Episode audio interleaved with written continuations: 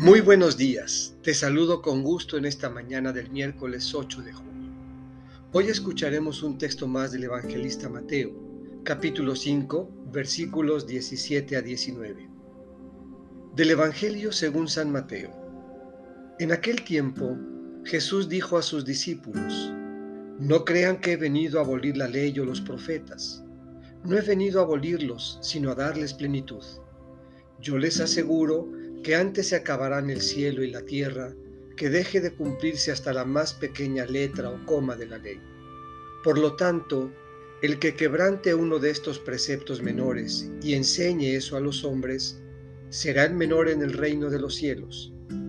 Pero el que los cumpla y los enseñe, será grande en el reino de los cielos.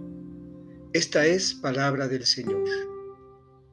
Meditemos cumple y enseña los mandamientos.